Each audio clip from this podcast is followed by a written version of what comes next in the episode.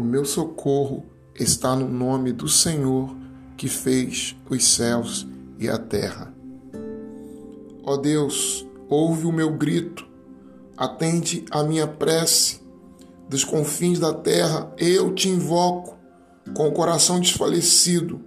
Eleva-me sobre a rocha, conduze-me, pois tu és abrigo para mim, torre forte frente do inimigo Habitarei em tua tenda para sempre. Abrigar-me-ei ao amparo de tuas asas, pois tu, ó Deus, atendes os meus votos e me dás a herança dos que temem o teu nome.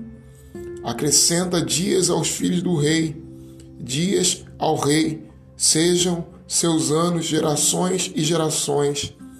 Permaneça sempre no trono em presença de Deus, e amor e fidelidade o protejam. Assim tocarei ao teu nome sem cessar, dia após dia, cumprindo os meus votos. Salmo de Davi, Salmo 61. Davi, o salmista, aqui expressa a sua oração, a sua súplica, o Deus que o escuta, ao Deus que o ouve. Ele diz: Ouve meu grito, atende a minha prece.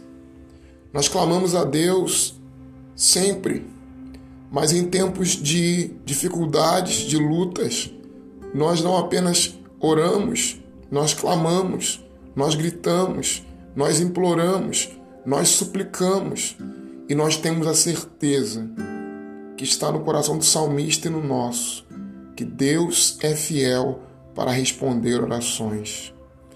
Olha, meu amigo, meu irmão, se você está passando por esse momento agora, saiba de uma coisa: se você se colocar de joelhos e clamar, invocar, implorar, suplicar, Deus irá responder a sua oração.